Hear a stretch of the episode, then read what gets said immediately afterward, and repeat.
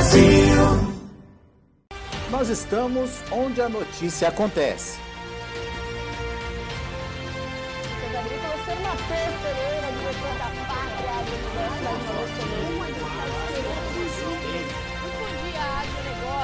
terça-feira, 21 de setembro de 2021, 8 horas. Tudo para que você seja o porta-voz de si mesmo. E aí, pecuarista, tudo certo? O Agro Brasil inventou o registro de negócios para resolver um problema seu. Lembra quando as cotações da arroba eram distantes da realidade, você ficava perdido, sem saber o real valor de venda? Isso é passado. Com o Agro Brasil, todos registram seus negócios e você tem o valor verdadeiro da arroba em sua região e na hora. Registre agora e participe da formação do preço. Baixe o aplicativo e vem fazer parte da família Agro Brasil comigo. Negociou, registrou.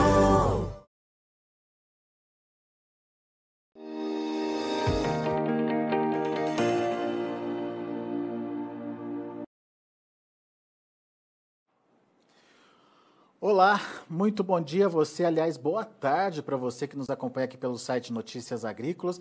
No ar, nosso boletim para analisar o mercado do boi.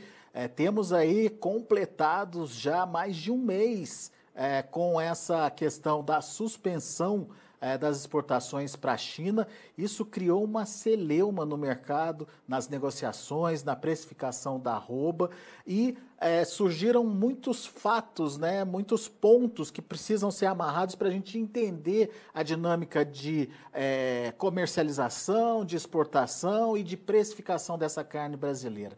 Para a gente entender um pouquinho mais do que anda acontecendo com a precificação, principalmente, e também entender por que a gente teve recorde de embarques em setembro, mesmo tendo um mês praticamente é, sem atividade, sem negócios né, efetivos com a China. Temos explicação para isso também. Quem traz essa explicação para a gente é o Caio Junqueira, lá da Cross Investimentos. O Caio foi apurar, foi entender é, o que está acontecendo com esse mercado e vai trazer um pouquinho para a gente do que ele é, percebeu aí, qual é a dinâmica, principalmente, é, dessa questão dos embarques né, é, da, da carne para a China e o que de fato pode acontecer com a carne que está em alto mar, por exemplo. Caio, ajuda a gente a entender por que, que setembro a gente encerrou com recorde de exportação, mesmo com a China fora do mercado, Caio. É, bom dia, boa tarde, né? Boa, dia, boa tarde a todos, boa tarde, Alexandre, boa tarde a todos os ouvintes, é sempre um prazer. Ô, Alexandre, vamos, vamos tentar é, explicar, óbvio porque eu também não sou nenhum especialista nessa parte de exportação, mas algumas coisas que fazem, com, é, fazem sentido para nós e a gente buscou entender um pouco mais aí para poder trazer um pouco de, de, clareza aí no mercado é, o que está acontecendo. A gente tem, a gente, a gente tem no Brasil praticamente é, dois certificados para a China, tá? Um é o certificado da indústria, quando a indústria faz o abate dos nossos animais, então nossos animais encaixam ou não para a China, né? Então isso é no abate que acontece. Então o veterinário, desde que você esteja numa indústria habilitada, o veterinário vai lá, homologa aquela carcaça, aqueles cortes. Então você tem um animal apto a ser exportado para a China. Esse é o primeiro certificado. E o segundo certificado, tão importante quanto o primeiro, nem mais nem menos, é o certificado que a gente chama de BL, é um certificado de navegação que acontece, que a gente que, a, que esse certificado só sai quando o navio desancora do porto. Então ele sai, ele está ancorado dentro do Brasil, sendo carregado por vários contêineres aí, daí cada contêiner a gente tem que lembrar que são mais ou menos 600 bois, 600 animais, então, enquanto ele está parado ali, ele não tem o BL que ele chama. Aí, a partir do momento que o navio desancora, que ele começa a navegar, você tem um carimbo da data que ele começou a, a, a navegar e aquilo tem um BL. Esse BL também é tão importante quanto o próprio carimbo da certificação carcaça por carcaça. Então, são dois certificados que a gente precisa é, entender.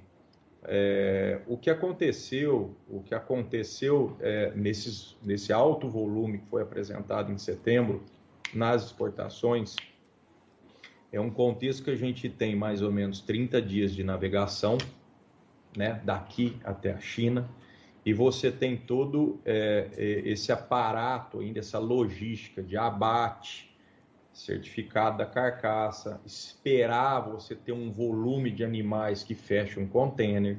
A partir do momento que você fecha um container, você precisa ir atrás de outro volume é, que feche uma, um navio inteiro ou parte desse navio. Então você tem 30 dias de navegação, mais ou menos, entre 25 e 30 dias de navegação, e você tem mais ou menos até que você feche também, do, da, do dia que você abate esse animal, até que esse animal chegue no porto, até que esse, anima, até que esse porto, até que esse navio fique cheio, né, capacidade cheia, porque ele não vai bater caçamba daqui lá é, com, com, capacidade menor do que ele pode, então você tem que encher, talvez não é só de, de carne, vai encher de outras coisas, então você tem mais ou menos 25 dias, mais ou menos, entre, entre 10 e 25 dias é, desse contexto abate até conseguir o BL. Então nós estamos falando aí nada, nada é, de quase 60 dias do dia que eu vendo o meu animal, do dia que eu recebo o meu animal da indústria, até a indústria receber essa finalização. Então você tem mais ou menos 60 dias de delay é, do, que tá, do, do, que é apresentado em volume de exportação. É mais ou menos isso é, o contexto é, dessa, dessa parte, desse alto volume exportado. Então você tem muita coisa que foi abatida, por exemplo, vamos usar como exemplo prático. Eu vendi um lote de boi por 320 reais, vamos supor, dia 10 de agosto. Dia 10 de agosto eu recebi do frigorífico por 320 reais meu rendimento. Essa carne vai ser processada ali dia 10 de agosto mesmo, ela já recebe o carimbo, então vamos supor que eu abati 100 bois, 80 bois foram habilitados para a China. Então esse frigorífico já tem 80 boi ali num contexto onde ele abate 600 boi por dia. Se ele faz 60% disso, ele tem mais ou menos 420 cabeças naquele dia, vai precisar de mais um pouco de cabeça para bater. Então, até que ele feche um container, vai levar ainda um, dois dias de abate. Eu, pecuarista, já recebi meu boi, dia 10 de agosto. Tá ok para uhum. mim, eu já saí do risco. A indústria vai levar mais ou menos 20 dias até chegar no porto, até que ela encha e que isso chegue no porto do porto, ela precisa ser embarcada. Do porto ser embarcado, o navio precisa ser desancorado. Se esse navio foi desancorado, por exemplo, dia 3 do 9, ok. Ele tem o BL ok, que a gente chama. Então ele está 100% habilitado a descarregar na China e já entrou na contabilidade de exportação do governo do mês 9. Então, isso contribui os animais que foram abatidos dia 11, dia 12, dia 13, dia 14 e também partiram com esse BL até o dia 3, ok para entrar na China. Os animais que chegaram lá no porto foram abatidos dia 20, dia 24, dia 25, até dia 2 de setembro, dia 1 de setembro, chegaram no porto ao longo de setembro. Aí que está o problema. A China não está aceitando o BL após dia 4 da zero hora. Esse está um problema. E muitos, muitas indústrias resolveram arriscar e embarcar esses animais. Porque esses animais já estavam prontos, já tinham sido comprados ao, ao longo de agosto. E teoricamente ele já estava classificado como padrão China, né, Caio? está classificado como padrão China, ele poderia ser embarcado normalmente. Então, a gente está olhando um, uma produção feita ao longo de agosto na indústria. Uhum. Vendas feitas ao longo de agosto de nós pecuaristas. Só que esses animais que foram embarcados, que tem o BL até o dia 3, às 11h59, a China vai aceitar descarregar.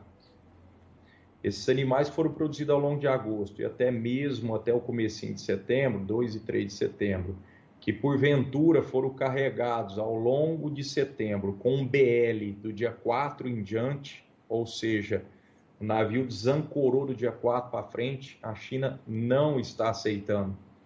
Mas muito possivelmente esse, esses navios que já partiram, já zarparam, estão contabilizados nessas 187 mil toneladas, então, do mês de setembro. O problema é que só não sabe, a gente só não sabe se a China vai aceitar ou não. Pelo jeito, não vai aceitar, é isso, Caio? A China não aceitou até hoje. Meio-dia e meio da, do dia 6 do 10, não tem nenhum aceite dela. Ela não está aceitando. A indústria resolveu embarcar, assim mesmo. Só que a indústria não recebe, porque ela recebe 30%, 40%, aí depende do acordo, no dia que ela faz o contrato, provavelmente no abate do seu animal, um dia antes do seu animal ser abatido, ela está recebendo 30%, 40%, e o saldo ela vai receber quando descarregar lá. Então, o pepino da indústria está em todo esse volume que foi carregado, que ela não sabe se ela vai receber, por quanto que ela vai receber, nem que dia que ela vai receber. Porque ela não pode desembarcar no porto da China. Ela não pode. Se ela desembarca no porto da China, ela está desalfandegada. Ela vai para um lugar lá como se fosse carga... É, clandestina, né? Clandestina. Corre o risco até de ser incinerado pelo próprio governo. Então, é isso que a indústria está brigando tanto ela não briga nem na reabertura.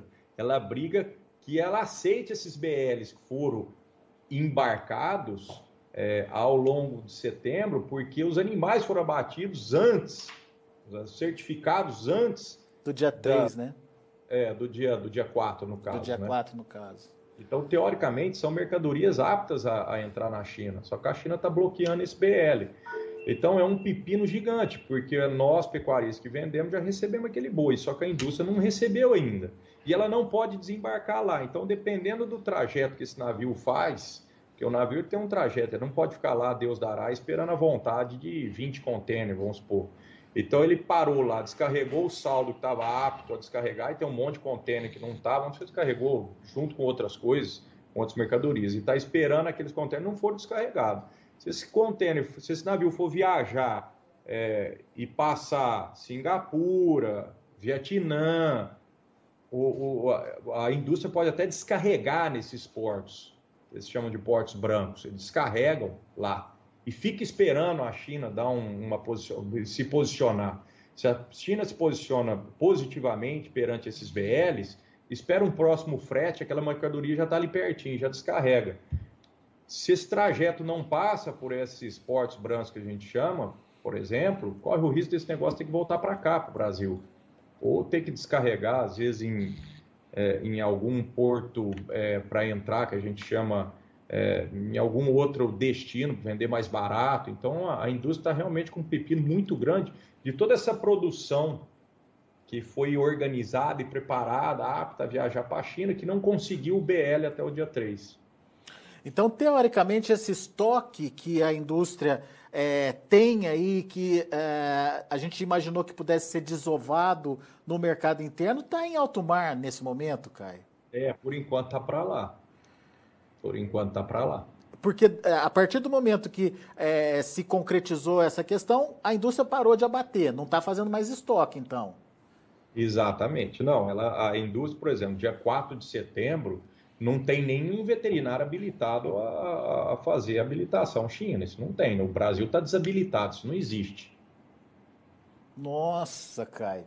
Mas e agora? O que, que pode acontecer? Quais... Mas, aí, mas, aí, os abates pararam, Alexandre. Você não está produzindo carne para a China. Sim, mas, mas você não tem, não tem estoque para a China, mas você tem esse estoque que está em alto mar ainda, que você não sabe o que, que vai acontecer. Não, mas, mas, por exemplo, você tem, por exemplo, o abate, vamos supor que há uma ou outra indústria, a gente não dá conta de mensurar todas, mas que foi decisão é, unilateral, cada uma tomou a sua decisão. Então, vamos supor que na indústria B, por exemplo, estava é, com os abates do dia 20, 21, 22, 23, tudo organizadinha, tá? Hum. Isso 21, 22, 23 de agosto esperando, esperando, o, o esperando o, o, navio dela ancorar. Aí o navio dela ancorou, ela começa a andar com aquela carne, tá? E para em Santos. Vem a notícia que os BL estão cancelados. Ela fala: não, peraí, larga isso aí. Tá. Não corre com essa carne para lugar nenhum, não. Já está congelada, pode ficar 60, 70 dias, que fica até 90 dias uma carne parada, né? Porque eles congelam em alta, em altíssima temperatura, em baixíssima temperatura. Então ela está lá parada, então você tem esse estoque. que a indústria não quer pôr no mercado interno, porque para ela é um prejuízo imenso, e ela está à espera de levantar esse embargo. Levantou o embargo, está autorizada, ela está ali pertinho, coloca vai embora. Então você tem um, um, você tem acho que um, um grande estoque que ainda está parado no Brasil esperando tá. para ser importado. E você tem um grande estoque que saiu do Brasil, e eu acredito que seja maior, a maior parte, porque a gente mostra recorde de exportação, então a gente uhum. acredita que a maior parte saiu, que provavelmente não vai voltar para o Brasil. Isso é a parte boa. Provavelmente eles vão desfazer disso em alguma parte aí para o meio do caminho. Tá. Agora, é, quais os cenários possíveis, Caio, nesse momento? Volta da China deve acontecer logo? Qual é a perspectiva que vocês aí na Cross têm? O que, que vocês têm ouvido falar? Bom, só mais um, só mais um ponto que a gente precisa levar em consideração. De, de 10 a 15 dias não, antes dessa tragédia da China anunciada acontecer, não, tá já, havia, já vinha acontecendo greve dos. É, greve dos. Como é que chama? Já estava acontecendo greve das pessoas que. das pessoas que estavam. Dos auditores, não é auditor, dos veterinários que fazem a. Ah, a... ah tá. É, os, a, os, os, fiscais, né? Fiscais. Greve fiscais. Já vinha acontecendo. Ô, Paulo, tem para mim isso aqui já vinha acontecendo greve dos fiscais. Então, o processo que levava 20 dias, 15 dias, quer dizer, para eu dar o aval daquela carne até encostar no porto, já é um processo, a gente já vinha num processo que estava mais demorado também. Uhum. Entendeu? Então a gente já tá, a gente pode ter realmente um estoque maior que a gente imagina parado aqui esperando para embarcar. Aqui no Brasil. Aqui no Brasil. Então, Bom, dentro importante que a gente precisa levar em consideração. Mas é um estoque de carne teoricamente cara ainda. E por isso o frigorífico ele vai fazer questão aí de Sim, pressionar a arroba para tentar equilibrar aí esse valor entre carne, carne cara e carne barata, Caio. É, ele não sabe qual vai ser o destino dessa mercadoria, né, Alexandre? Ele não sabe. Ele, ele tem todo o interesse de sair com essa carne para lá, vender no preço uhum. que ele estava vendendo. Bom, mas e agora, Caio? É, o que, que, pode acontecer? A gente tem dois, a gente tem dois, a gente tem dois cenários. Hum. É, e agora eu vou fazer o papel do advogado diabo. É, não dá para a gente pensar em nada quando a China volta ou quando ela deixa de voltar. A gente precisa pensar em alguns cenários. A China é, errou muito é, de 2019 para cá ao acelerar. Ela errou a mão na quantidade de dinheiro que ela despejou para reerguer é, o estoque de, de matrizes suínas lá. Então, eles tiveram todo aquele problema da gripe suína, dizimou grande parte do rebanho e a China de 2018, 2019 para cá, 2018 já, ela começou a injetar muito dinheiro nos produtores. O efeito disso foi meio descontrolado, porque hoje a China tem o pior preço dos últimos cinco anos em termos de suíno lá. Então ela criou uma guerra, entre aspas, com o próprio produtor de porco. Né? Ela está praticamente matando esse produtor de porco, porque tem muito porco lá hoje e o preço lá é muito barato. Uhum. Então, fazendo aqui o, o, o, o, papel do advogado diabo, que a gente tem que é, tentar enxergar o, futuro sem, sem realmente ter uma bola de cristal, a China hoje, esse contexto que acontece, que, te, que aconteceu agora de suspensão, veio a calhar como uma luva lá na China, porque ela dá saída e dá muito mais consumo nessa carne que já estava muito barata e que estava colocando a China com os produtores de porco lá numa situação extremamente complicada. Hum. Então, isso, isso é um fator, provavelmente é um dos fatores da China estar tá demorando tanto é, a, a, retomar. Vocês estão escutando? Sim, estamos acompanhando. Esse é o primeiro. O segundo e aí e tem a ver com a gente, no próprio Brasil, é o Brasil está flertando, o governo está flertando com uma situação de inflação grande. Né? E isso vai contra o governo, vai contra é, o que o povo acha do governo. Né? Então acaba indo, indo, indo, indo, indo, deixando o governo muito mal com essa, com essa situação da inflação. Então, é, veio agora essa, esse bloqueio, o Brasil suspende. Para a China é muito bom em termos dos produtores de porcos. E aí você tem o contexto, o contexto aqui do Brasil. Será que o Brasil tem realmente a intenção né, de que isso seja retomado rápido? Ou será que o Brasil fala, não, deixa passar o Natal aí, pelo menos que vai ter um pouco mais de carne, um pouco mais barata, e aí vamos deixar esse negócio para o ano que vem? Quer dizer, são questionamentos que você está fazendo aí sobre os interesses de ambos, inclusive Brasil e China, nessa, na retomada dessa negociação, então, Caio.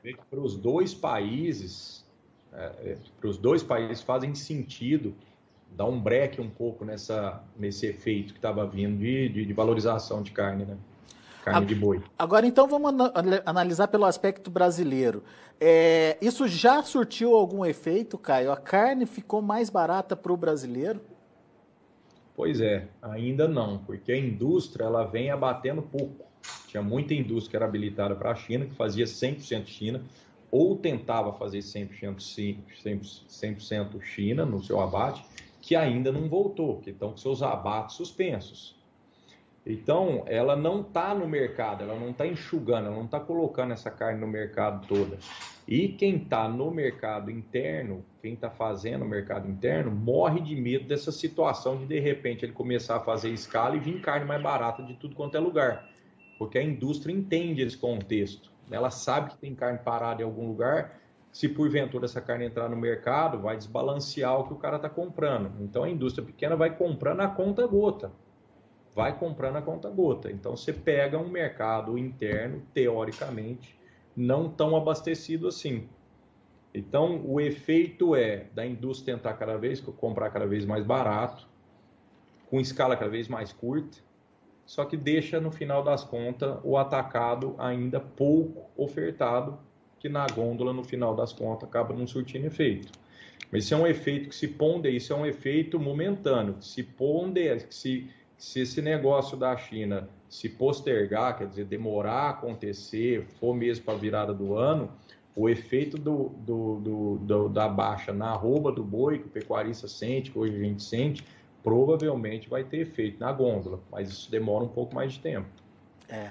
Os pequenos frigoríficos compram da mão para a boca com medo de que a qualquer momento os grandes desovem os estoques no mercado, faça o preço da carne baixar e ele tenha aí, teoricamente, um boi caro para aquele preço da carne que está sendo praticado. E, e da mesma forma, os grandes frigoríficos têm que esperar a China voltar antes de iniciar o processamento, tem que desovar esse estoque é, para o consumo, seja chinês, que seja, é, antes de é, to, retomar os abates. Enquanto isso. isso. quem fica com a bucha na mão é o pecuarista, então, Caio. Por enquanto está sendo. Por enquanto está sendo. Ontem a gente conversou com o pessoal da, da Socom. Eu, eu acho que a grande bucha está na mão da indústria. É. A bucha está na mão da indústria. Ela já pagou esse boi caro. Esse boi caro o pecuarista recebeu. O problema do pecuarista está sendo agora. É. Mas a indústria está sem receber esse boi caro e está tendo que flertar com o perigo, com o estoque aí ainda. Ela não sabe o que, que faz. A gente tem que lembrar que hoje a China representa de tudo que a gente faz de carne entre 10% e 15%, que seria quase os 70%, 60%, 65% das exportações nossas. Uhum. É um baita volume. Então, você tem um baita volume da China na composição do preço, até mesmo para o gado, para o mercado nacional, né? É, eu falei do pecuarista porque ontem a gente conversou com o pessoal da Socom e eles estão dizendo que tem, é, é, tem confinamento que está represando animal já há 30 dias praticamente, Caio. Imagina o custo que não vai ficar esse, esse animal. E, é. e, que o animal ganhando peso não é a mesma coisa do, do suíno, por exemplo, que você agrega valor à quantidade de carne. Você acaba despadronizando os cortes, né? Quando o animal cresce muito, ganha muito peso, você despadroniza os cortes e isso é um problema também para a indústria na hora de exportar. Então, assim, é, é uma situação ninguém, muito complicada. Ninguém ganhando dinheiro com essa situação, Alexandre. Isso que é. o pessoal toma em consideração. Ninguém, frigorífico nenhum, eu imagino, que tem interesse de ter feito um negócio desse, na minha concepção. Pois é. é entendeu? Ah, pode ter acontecido, pode ter sido um chinês que veio e fez porque está precisando subir o preço. de porco, não sei, eu acho que isso aí foi realmente foi uma fatalidade, onde ninguém está ganhando dinheiro, tá todo mundo realmente é, com uma naba aí bem grande, viu? O pessoal está é. com um problema gigante, gigante, gigante. Não só o pecuarista que está com o animal dentro do coxo, é, pagando essas raças diárias que a gente já tem diário de 25 reais. É. E, e não só a indústria também, que está com esse pepino gigantesco que está sem, tá, tá sem receita, ela não está dando conta de pegar esse dinheiro que ela vendeu. Então, você tem 30 dias aí já descasando de caixa, e o fluxo, do, o fluxo de caixa de uma indústria ela é realmente muito grande. Então, a gente pode ter um efeito é, catastrófico dentro da própria indústria, entendeu? Em termos de fluxo de caixa e tudo, porque é, a brincadeira não, não, não é para qualquer um, não. É muito dinheiro para sustentar um negócio desse. É. Caio, só para a gente encerrar então, é, a que preços o aplicativo AgroBrasil tem visto aí sair negócios? Então, em cima desse contexto que a gente falou sobre mercado interno e mercado externo, é, dos pequenininhos estarem é, ainda mordendo, entre aspas, uma fatia boa do consumo ainda, que esse consumo, é, produto, o consumidor final ainda está pagando uma carne cara, então você tem um, uma disparidade muito grande de preço. Ontem nós vimos um negócio dentro do estado de São Paulo, registrado dentro do aplicativo, de 280 à vista para frigoríficos maiores, lotes maiores, e aí você vê sair 19, 20 boi, depende do tamanho da carreta, do truque, para frigoríficos de, de, mercado interno, é, 20 ou 19 bois de 295, um recebimento para 45 dias. Então você tem uma disparidade de preço enorme acontecendo. Quando o pecuarista precisa alocar é, uma grande quantidade de boi, precisa desfazer de uma grande quantidade de boi, a pequena indústria não pega. Às vezes é um frigorífico que não é nem habilitado, o CIF, ele está fazendo lá um regional, ele é um abatedor, está fazendo alguma coisa muito específica para uma região metropolitana, é, o cara vai, compra um lote boi, 20 bois aqui, muito gordo, extremamente bem acabado e paga o que o cara quer, porque ele tá com aquela carne vendida na clientela dela, na clientela dele. É, mas ele não consegue absorver, por exemplo, 300 bois. E aí o cara tem que ir esses 300 bois na indústria grande. E a indústria grande, o que, que vai falar para o cara? Eu estou lotado de carne, Estou lotado de carne esperando o BL. Tem carne com BL vencido navegando. Eu não sei o que eu vou fazer com isso. Tem que direcionar isso para o mercado interno. Eu posso te pagar X. Você quer? Aí o cara, quero, porque o cara já está naquela situação que você falou da entrevistada de ontem, é da Socom. O cara já está com.